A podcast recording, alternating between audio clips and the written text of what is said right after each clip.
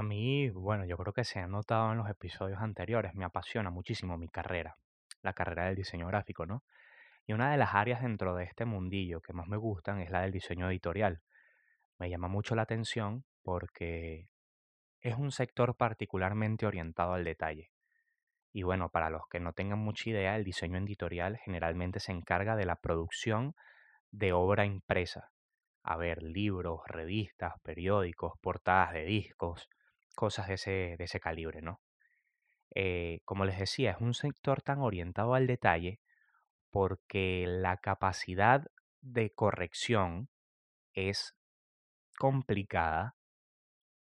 Supongamos que imprimes 5.000 flyers y resulta que al final del cuento tenías un error ortográfico, es como que sale caro enmendar ese error. Y por eso es que son tan, tan orientados al detalle. Y bueno, ni hablemos de la industria del libro, que hoy en día es como tan competitiva, que hoy en día quizá puede ser que esté un poquito en crisis, porque creo que es una percepción general de que quizás con esto de las nuevas tecnologías estemos más orientados a tener una tablet con miles de libros adentro que comprar un libro. Hay casos de casos, son como gustos muy particulares. El hecho es eso, que son, es una industria en la cual todo se cuida al mínimo detalle para optimizar el producto, el libro, el periódico, lo que sea. Me llama mucho también la atención esta área del diseño porque el lenguaje popular se ha encargado de menospreciar su trabajo a lo largo de los siglos. Es gente que le pone tanta pasión desde el encuadernado, el tipo de letra, el grosor de la página, para que en el argot popular digamos que no tenemos que juzgar a los libros por la portada. Esa portada la hizo alguien, ¿sabes?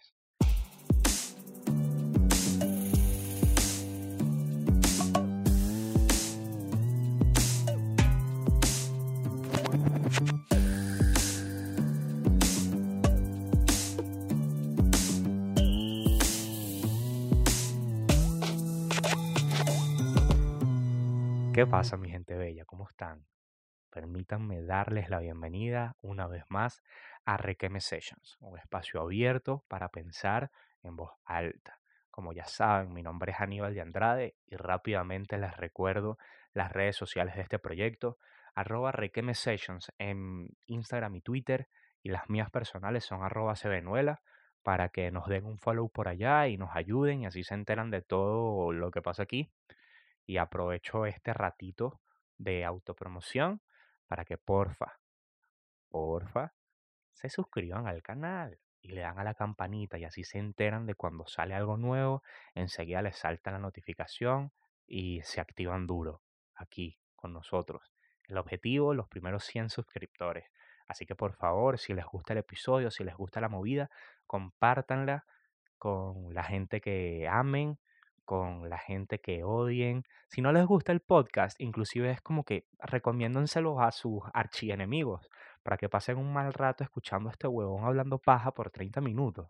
Y sabes, yo a final de cuentas sigo ganando allí, porque la intención es que esto crezca eh, en la medida de lo posible, sin pausa pero sin prisa.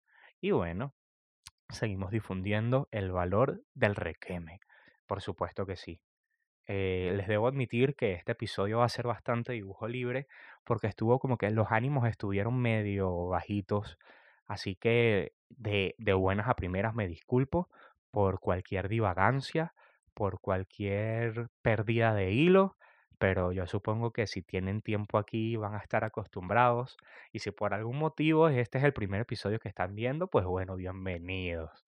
Van a saber cómo es la movida de una buena vez si me emociono mucho con una vaina, pues lo demás se me va yendo y bueno, poco a poco vamos mejorando esos aspectos. Lo que sí les puedo asegurar es que e- esto es hecho con todo el cariño del mundo. Eso, eso seguro que sí. ¿Qué quería hablar hoy? Bueno, siento que me voy un poquito a los orígenes de Requeme Session con el tema del día de hoy, porque son como estas conversaciones un poco mm, como tradición, no, no digamos tradicionales, pero supongamos, pero Sí, digamos que es como un ejercicio de requeme muy clásico, ¿no? porque es algo, es un tema como que siempre está allí, independientemente del tiempo y que subyace en muchas, como en muchos problemas que vienen día a día, por más contemporáneos que estos sean, ¿no? Y de lo que quería hablarles el día de hoy es de si las apariencias, las apariencias, perdón, importan. ¿Realmente las apariencias importan? Sí, las apariencias se importan. Se acabó el episodio de hoy, mi gente, gracias. No. A ver, la respuesta, la respuesta de, para mí, es esa. Sí, las apariencias sí importan. Es tan simple como eso. El asunto va, y yo creo que aquí es donde vamos a, a profundizar un poco, es que las apariencias no tienen por qué importar siempre y no tienen que importar siempre con la misma relevancia, pero de que las apariencias importan, sí lo hacen. Yo siento que ponerse en ese punto de que generalmente cuando hablamos de este asunto de las apariencias importan, nos referimos como a la gente, ¿no? Como si eh, el, como una persona se ve realmente es importante para definir su carácter o todo lo demás. Y mira, hay puntos y puntos. Eh, yo creo que más allá de, del aplicárselo a personas a nivel general, las apariencias importan en general. Punto. Yo creo que una de las cosas en las cuales se ha centrado la humanidad a lo largo de los siglos es en perseguir la belleza. No sé por qué. Yo creo que obviamente es, es como satisfactorio. Hay, en esto pienso en un libro muy interesante que me viene así de repente. Eh, son, casualmente son dos diseñadores eh, súper reconocidos en el mundo. Eh, voy, estoy segurísimo que voy a decir mal el nombre, que se llama Seigmaster, Seigmeister y Walsh. Estoy muy seguro de que pronuncié mal el primer apellido. El asunto es que ellos cuando, o sea, eran, eran una agencia de diseño súper importante en Estados Unidos, ellos ahora se separaron. Eh, Walsh, que es Jessica Walsh, que es una dura del diseño, ella sigue trabajando, pero el otro señor, que no voy a seguir diciendo su apellido para no destrozarlo aún más, él creo que ya no está en ejercicio como tal. El punto es que ellos mientras seguían juntos, ellos hicieron un libro que estaba acompañado de una exposición de museo acerca de qué era la belleza y es un libro súper interesante que, que vale la pena revisar. Es eso, eh, a final de cuentas, a lo largo de lo, después de este pequeño, eso, una pequeña divagancia, les recomiendo que lo busquen. Es un proyecto súper interesante, que precisamente analicen eso, como que qué es la belleza y por qué los humanos hemos estado tan obsesionados con ella desde los inicios de la propia humanidad, ¿no? Pero es eso, si, si tomamos en cuenta que nos gustan las cosas bonitas, obviamente las apariencias, es decir, eso, importan. Las cosas, a final de cuentas, nuestro, nuestro sentido principal para convivir con nuestro ambiente, por más que sea, es la mirada, es la, es la visión.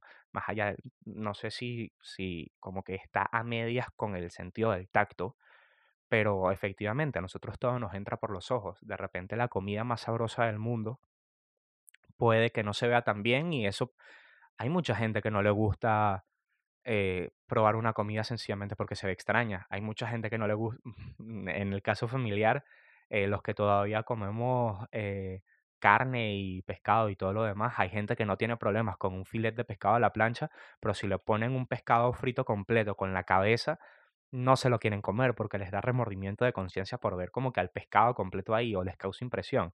Es eso, todo entra por los ojos y honestamente es Creo que es un poco iluso en muchos aspectos el pensar que la apariencia no importa. Cuando lo aplicamos o cuando lo bajamos a la persona, que es donde generalmente se utiliza este, este axioma de que las apariencias no importan, yo creo que eso también es una verdad a medias y creo que es como una generalización, es como quizás mm, que no me gusta mucho utilizar el término porque tengo como que sentimientos encontrados en general con todo el concepto, pero puede decirse que quizás sea una semilla de corrección política. Quizás el asunto de, de pretender que, que como esa persona se presenta no importa. Es que siento que el asunto va particularmente allí. Cuando hablamos de la persona, que siento que es donde, donde entra más realmente el, el, el tema a, discusión.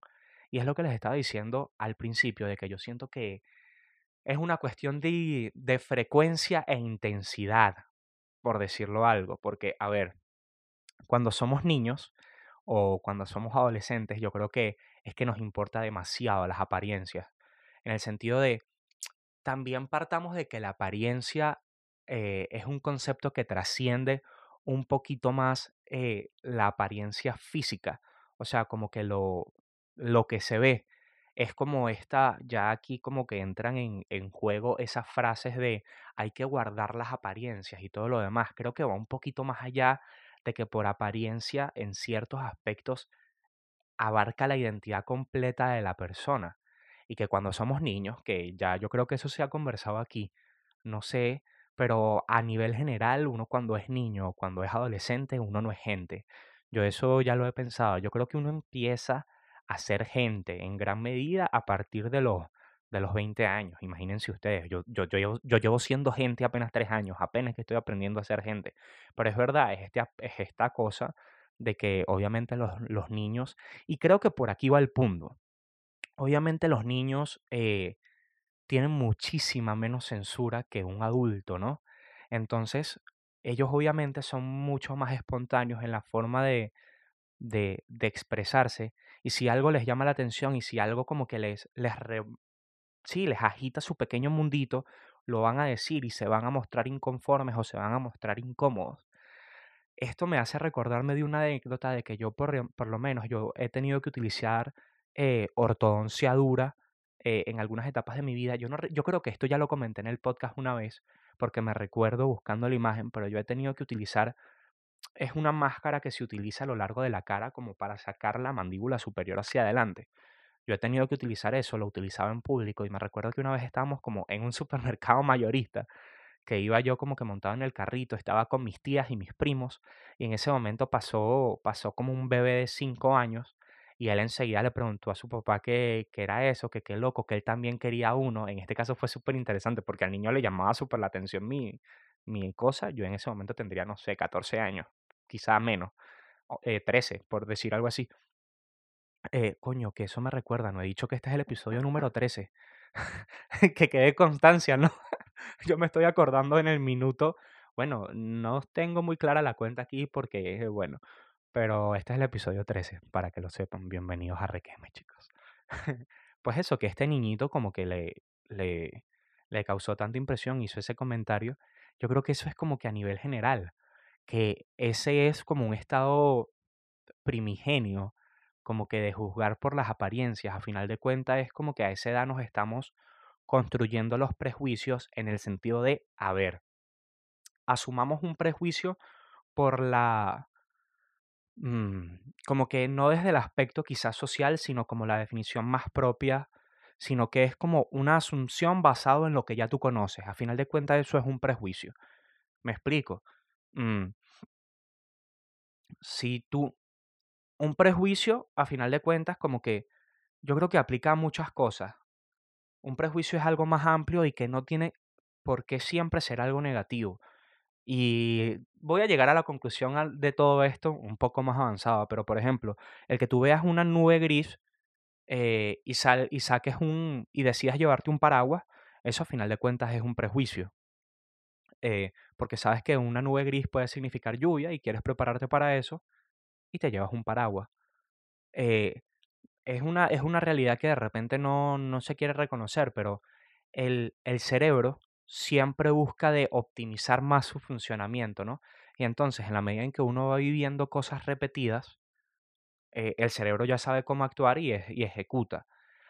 Aquí vamos a entrar ya porque siento que me estoy ganando, estoy sintiendo como que el hate con todas estas declaraciones, en el sentido de que hoy en día, obviamente, eh, es un tema muy interesante porque estamos llegando como que a nuevos paradigmas sociales en los cuales estamos invitando a la gente a que se acepte más como es, a que aprenda a aceptar su individualidad, a reconocer, por ejemplo, bueno, que es la, lo triste y lo lamentable de que en el siglo XXI, que viene muy a cuento, eh, todavía tengamos que estar aclarando que el racismo es malo, clases de, clases de cosas de ese calibre, que puede que todas estas tendencias negativas o que todos estos actos reprochables o tendencias reprochables de la sociedad estén basadas en los prejuicios. Efectivamente, es el caso pero no porque estas cuestiones, no porque estos factores negativos estén basados en los prejuicios, quiere decir que un prejuicio en sí mismo sea malo, porque literalmente es una cuestión, eh, o yo la percibo como algo casi, sí, como reptiliano del cuerpo, y cuando digo reptiliano no me refiero a, a, a esta comunidad secreta que nos domina desde las sombras eh, y que son líderes del, del mundo occidental desde la, desde la oscuridad. No, no, no. Me refiero a este concepto del cerebro reptiliano, que es como nuestros impulsos más, más animales. Es como esta cuestión de la, del prejuicio se construye desde ese, desde ese parámetro y son cosas que están allí. ¿Qué pasa? Que ya llegamos a un nivel de sofisticación mental lo suficientemente grandes para asumir y para tener la capacidad de desafiar nuestros prejuicios. Creo que ahí es donde está la importancia. Y precisamente eh, es lo que tiene que ver también un poco con lo de si las apariencias importan o no. Yo estoy convencido de que las apariencias importan, pero tengo la conciencia de que no es lo único que importa. Creo que ahí está, ahí está la diferencia. Las apariencias importan, pero no es lo que más importa tampoco. Y lo mismo digo, no porque sea lo que, no porque no es lo que más importa, perdón, aquí estoy vuelto un culo con los dobles negativos, pero eso, no porque no sea lo más importante, no quiere decir que tampoco importe nada. Me explico. El asunto es, cuando nos referimos a las personas, que yo considero que la forma en la cual tú te presentas a ti mismo dice mucho de quién tú eres. Y puede que estés comunicando cosas sin saberlas o no. Pero el simple hecho de tú ver y tú percibir a una persona ya dice cosas. Y por lo tanto, en la medida en la cual tú intentes dominar esa impresión que tú causas en los demás, si así lo quieres, es donde radica la importancia de las apariencias. Ese es como el concepto que quería transmitir en, en el episodio muy a grandes rasgos. Y les pongo un, un ejemplo súper interesante, coño, ya le di a la mesa. les pongo un ejemplo súper interesante. Saben que en esta movida de los, eh, de los anuncios de Instagram, que son como, esa es como mi fuente de información y mi fuente de requeme, la verdad, mis eh, tweets, si veo un tweet o algo así, eh, los anuncios de Instagram, que los, los cabrones anuncios, la verdad que sí me taladran el cerebro, qué cosa tan triste. Pero el asunto es que, bueno, está esta movida de los masterclass, no sé si lo tienen claro, es esta plataforma que tiene a eh, celebridades y personalidades importantes de distintas áreas del conocimiento dando clases magistrales respecto a cualquier tema. A mí me llama muchísimo la atención y qué triste que estoy pensando en eso ahora y no sé si ya lo dije en un episodio, se lo juro, qué memoria tan asquerosa tengo. Voy a tener que hacer un sumario del contenido de todos los episodios y tenerlo abierto mientras grabo para intentar asegurarme de que no estoy diciendo cosas repetidas. Pero bueno, el punto es que viene a cuento, viene al caso. Vi un anuncio del masterclass de RuPaul. Para quienes no sepan quién es RuPaul, pues es una, es una personalidad, un, yo creo que ya es este punto de mogul, ¿saben? Esta, esta figura de estos superproductores o superfiguras de la música que se encargan de, de, traer artistas hacia arriba. Pues ya yo me imagino que el papel de RuPaul en, el, en la televisión es también como ese mogul. Eh, él tiene un programa de reality súper famoso, súper conocido que se llama RuPaul Drag Race, creo que se pronuncia así, que es un reality show de eh, drag queens. Entonces a mí me llama mucho la atención porque en este segmento que utilizan para promocionar su masterclass, él habla de que te, de que te pongas un traje.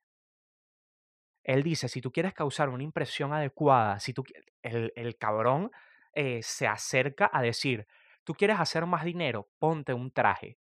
Porque, eh, no sé, la impresión que tú vas a causar en los demás eh, es como que va a ser más importante lo que tú vas a proyectar, que es lo que aquí es donde, donde entra en juego mi, en mi opinión, con respecto a lo de las apariencias importan o no, lo que tú vas a proyectar eh, respecto a, a, a, la gente con la cual te rodeas, al utilizar un traje, al cuidar tu apariencia, va a ser muy importante y te va a dar una ventaja en ciertos aspectos. Entonces, yo una, recuerdo que una vez leí la historia en Wikipedia de RuPaul, o sea, leí su, perfil en Wikipedia y el tipo ha sido un duro,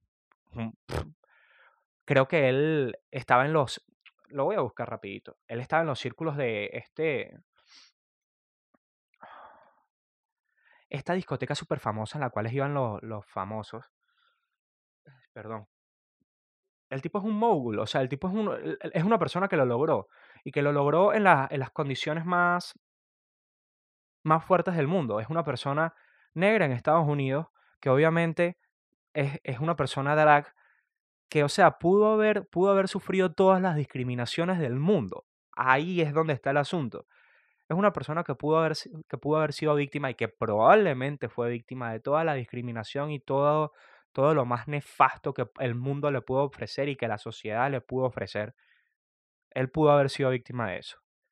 Y que él, desde esa perspectiva o habiendo vivido eso, te diga que una de las cosas que mayor, que, que más puedes hacer o que, o que están en tus manos para cambiar cómo, cómo, sí, cómo te desempeñas en el mundo, sacarle más provecho a la sociedad y a la relación que la sociedad tiene contigo, es que sea cuidando tu apariencia. Y a mí eso me llama mucho la atención. Y es una delgada línea, es una delgada línea entre ser un, como que una víctima del sistema y realmente representarte con, con autenticidad. Pero yo creo que el asunto realmente está en reconocer que el sistema ya es como es y que en ciertos aspectos tú puedes como que utilizar las herramientas del sistema para, para que sean a tu favor. Creo que es un poco lo que va y creo que creo que es también como la cuestión de perspectiva al respecto. O sea, puedes estarme, eh, puedes haberme escuchado hasta ahora, hasta el minuto veinte y pico, y decir, este tipo es un pendejo, y está bien, tú tienes tu opinión, estás en todo tu derecho de llevarme la contraria. Es decir, tú puedes decir, no, no, no, no, no, por supuesto que no, o sea, las apariencias no importan para nada, tenemos que eh, eh, fijarnos en la persona por, por sus demás cosas de personalidad, tratos de personalidad, por lo que realmente son, su apariencia externa no importa, etcétera, etcétera, etcétera yo te puedo respetar esa opinión, pero a mí la vida también me ha dicho lo suficiente eh, como para saber, o, bajo experiencia empírica, yo sé que eso realmente, que es utópico, inclusive puede ser un pensamiento, en mi opinión, un poquito infantil. Vamos a ir un poquito a mayor profundidad. Y, y recalco lo, lo que quería, lo que mi punto principal desde el inicio tú a conciencia o no, lo que hagas con respecto a cómo te ves, comunica algo. Ese yo quiero, ese yo creo que es el punto que tú, que tú quiero que te lleves de esto. Eh, me voy a poner, me voy a poner la crita, voy a decir algo, mm, bueno, obviamente, esto es Requiem Session. Ustedes creen que yo les vengo aquí con información confirmada. no sé con quién están hablando. Pero yo creo que esa tendencia ha estado desde, desde lo más primigenio, ¿sabes?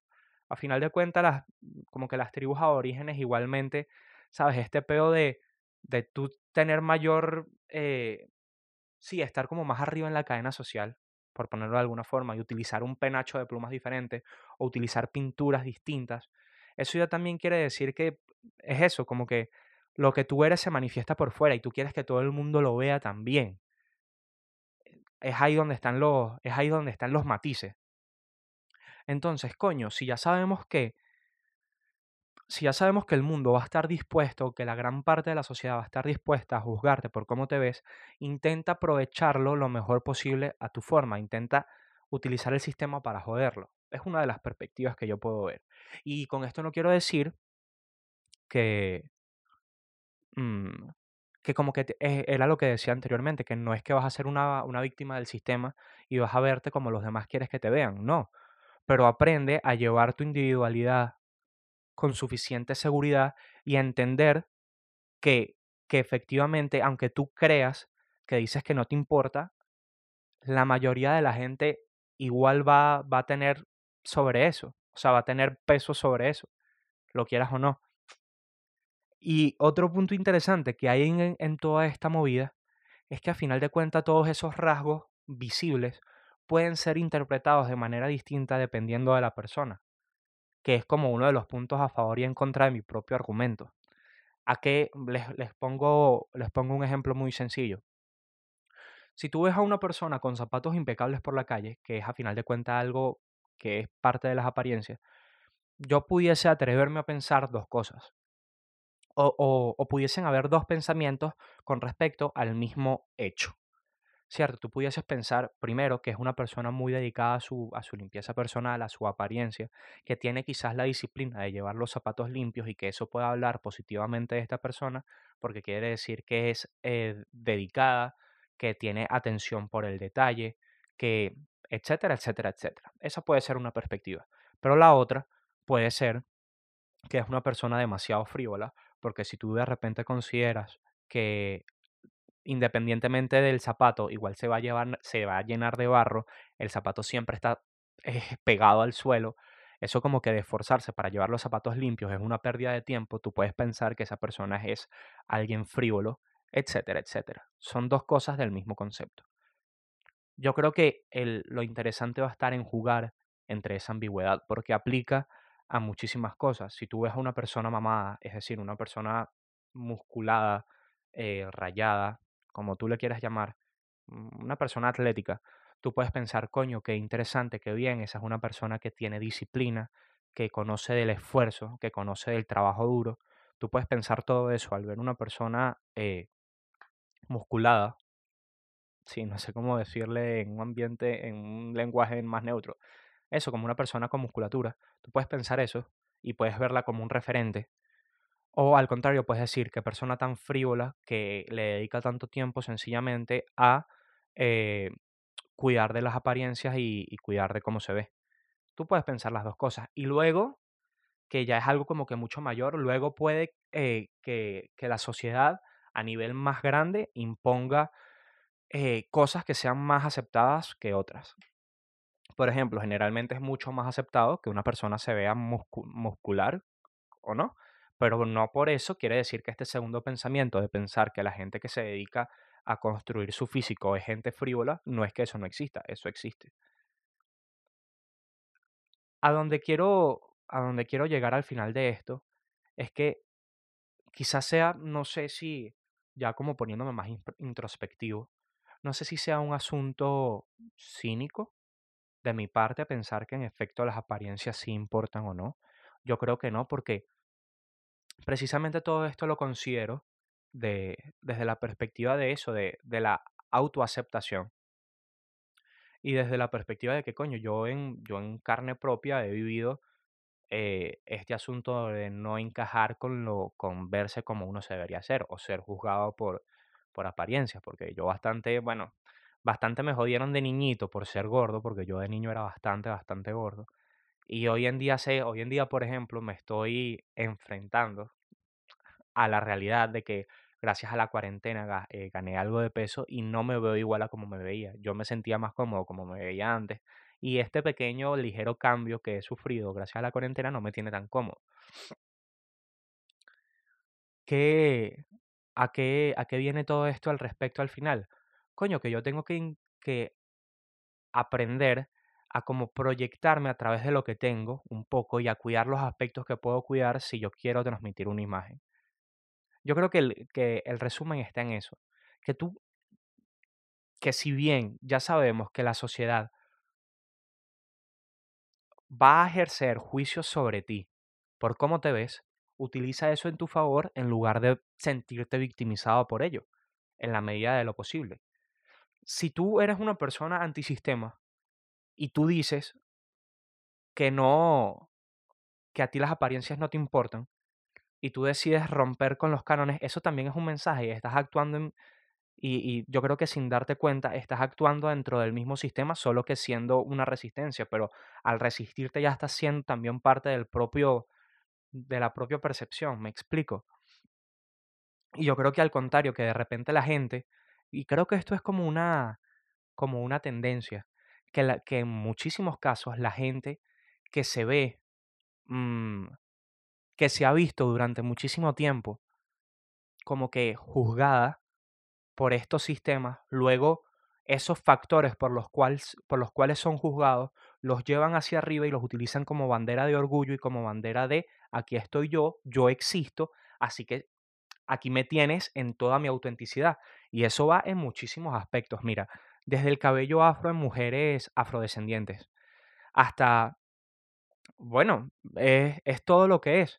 Eh, la decisión de repente de una persona de género que se considera de género fluido, de si bien tiene rasgos fenotípicos predominantemente masculinos, de llevar ropa de mujer porque ella se siente así de esa manera o porque en ese momento le, le dio la gana de, sabes, es como que eso, aprovecha tu individu- individualidad y explótala. Y es, es un poco eso, yo creo que es lo que me mancha mi percepción. Yo, por ejemplo, puedo pensar, si, si veo este escenario, como que, coño, que de pinga, porque es un poco saber reconocer, saber vivir en la sociedad en la que estamos y, coño, que de pinga que esta persona, a pesar de que sabe de que va a recibir malas miradas de mucha gente, decide de igual manera no doblegarse ante ese pensamiento y salir a la calle como le da la gana de salir a la calle. Y ella sabe, esa persona sabe, que su apariencia va a tener un impacto sobre la gente.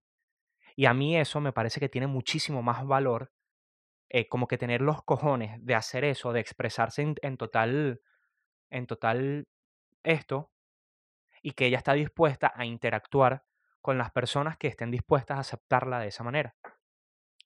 Y obviamente que tiene la conciencia de que va a ser juzgada por su apariencia, pero eso no la detiene.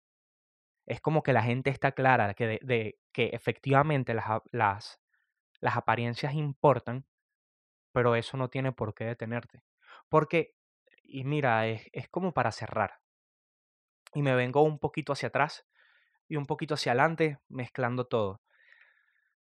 Yo eso fue un poco lo que viví en mi experiencia durante bachillerato y todo lo demás. Que en esa época, cuando uno, supongamos que obviamente uno de los aspectos por los cuales uno más eh, puede cuidar su apariencia es en este asunto de buscar pareja, ¿no? Como obviamente como que la niña más bonita del salón siempre es la que recibe más atención, como que el niño más cool del salón siempre es el que, el que como que por el que las niñas suspiran y todos los demás uno se da cuenta, y es aquí donde está como que la, am- la ambigüedad o lo interesante del mundo, que ese peo de que en la medida en la cual creces las apariencias importan menos, en este ámbito es como que totalmente verdad. Ya tú te das cuenta de que, ok, es como te digo, en muchos aspectos importa, es cuestión de frecuencia, intensidad y de momento. Yo te voy a hablar burda de claro, yo prefiero, o sea, yo si, si Dios me libre, toco madera eh, me meto en un peo legal, yo voy a querer que mi abogado sea un tipo enflusado o una mujer con un traje y una pinta punta en blanco, porque me va a dar confianza y eso es algo que es así. Y sabes que te lo puedo rotar inclusive al todo, o que si no, que fuese una persona que representase, sabes, estos abogados un poco antisistema, como que lucha contra el poder, que son como con una vibra un poco alternativa, un poco película... Imagínate la película esta de Denzel Washington, les voy a dejar el póster acá, creo que se llama eh, Eh, Israel, no sé qué, no sé qué, Squire, que él era como un abogado activista por los derechos civiles en Estados Unidos y era una persona que en principio no encajaba con lo que era un abogado. Bueno, esta apariencia también me convence porque me, me transmites una imagen de persona comprometida con sus ideales. Son los dos aspectos, son los dos aspectos del, del espectro totalmente distintos, pero es como que tienes una imagen que a mí me da confianza y por eso te voy a contratar. Eso desde ese lado y desde este también. Uno se da cuenta que a final de, mm, uno se da cuenta que a final de cuentas, eh, como que esas cosas, obviamente tú vas a querer a alguien con quien, sabes, como que qué lindo estar con esta persona que me parece tan preciosa, pero eventualmente los, los factores que, que te llevan a, eh, en este punto final, no, no están precisamente relacionados con cosas que no puedes cambiar de tu apariencia física, pero en esa propia apariencia física tú puedes encontrar rasgos que, con los cuales tú conectas más o conectas menos. Yo les voy a poner un ejemplo. Yo no estoy completamente seguro de qué transmito, pero por ponerte un ejemplo, yo sé que yo transmito algo llevando la barba con cómo la llevo. Yo sé que yo transmito algo teniendo dos piercing como los llevo. Yo de todo eso tengo claro. No sé, en este momento yo sé que no estoy seguro de qué transmito. Simplemente lo hago porque me gusta cómo se ve y ya. Pero no es, es como no negarme a la realidad del sistema y más bien llevarla como que con calma y con serenidad. ¿Me explico? Eh, siento que al final de cuentas como que la sopa se fue haciendo mucho más espesa, más espesa de lo que me permite racionar mi cabeza mientras pienso, que pienso más rápido de lo que hablo, pero ya ustedes saben, los asiduos al programa, al podcast, saben que, que terminamos en este plan siempre. Eh, este, este fue un episodio bastante dibujo libre que me... exacto, me gusta muchísimo el tema.